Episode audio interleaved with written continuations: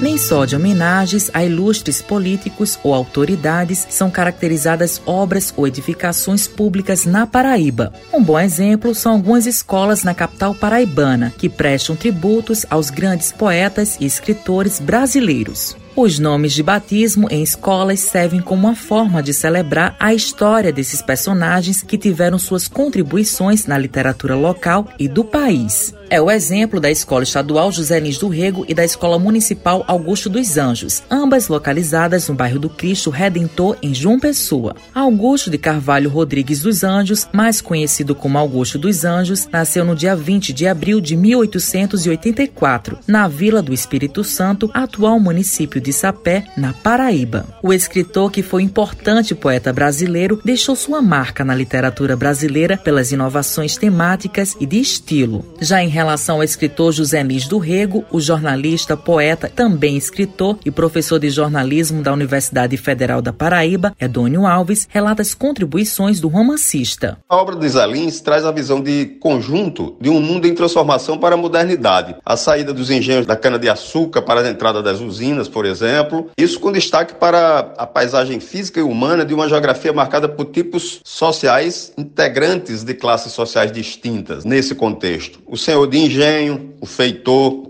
os ex-escravos, os artesãos ainda existentes numa economia agrícola que se transformava, os cangaceiros. É sempre exposta uma forma literária baseada na oralidade coloquial. Então, reproduz no texto, por exemplo, a linguagem do eito, dos engenhos, da bagaceira, do nordestino, e isso o torna o mais legítimo representante da literatura regional nordestina. Então, o Zé Lins é para a literatura brasileira, um escritor especificamente estilista do ponto de vista da sua linguagem e da maneira de contar suas histórias. Eita, pau Pereira, meu bodó. O professor faz uma análise sobre as homenagens a figuras literárias.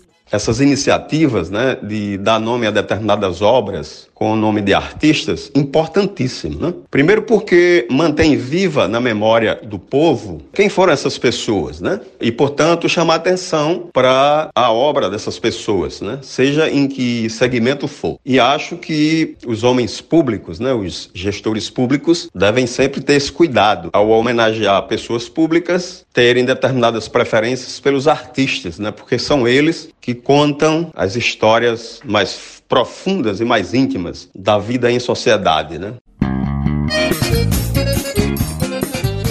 Mas o caso curioso é do mais tradicional centro de ensino da Paraíba, o secular Liceu Paraibano, que mantém o nome original e não homenageia nenhuma figura pública. Pelos corredores e salas de aula do prédio encravado no centro de João Pessoa, passaram e tiveram contato com o saber dezenas, centenas de ilustres paraibanos. Quem nos traz agora um pouco dos nomes de personalidades que estudaram na histórica instituição é o jornalista Josélio Carneiro, o autor do livro Liceu Paraibano, berço da cultura e do jornalismo. Nós temos o Celso Furtado, nascido na cidade de Pombal. No Liceu Paraibano também estudaram o jornalista Ascendino Leite, contemporâneo de Celso Furtado, o ambientalista Lauro Pires Xavier, o artista plástico Flávio Tavares, estudou lá nos anos de 1960. Nós temos também o Humberto Lucena, foi inclusive locutor da Rádio Tabajara nesse período, foi senador e presidente do Senado, né, por duas gestões. Temos também a atriz Zezita Matos, a Elba Ramalho, o jornalista Bill Ramos. Nós temos ainda o professor José Otávio de Arruda Mello, também Carlos Pereira de Carvalho, foi aluno, o jornalista e empresário Walter Santos, o próprio Gonzaga Rodrigues, jornalista, também passou rapidamente pelo Separaibano. O grande jornalista Martinho Moreira Fran, Solon Barbosa de Lucena, foi governador. Antônio Mariz, governador. Wilson Braga, Cícero Lucena. São grandes nomes da Paraíba estudaram no Liceu Paraibano. Passei a reunir material, entrevistar algumas pessoas, ex-alunos, e lancei no ano passado este livro. Eu estive no Liceu, resgatei informações sobre alunos do arquivo do próprio Liceu,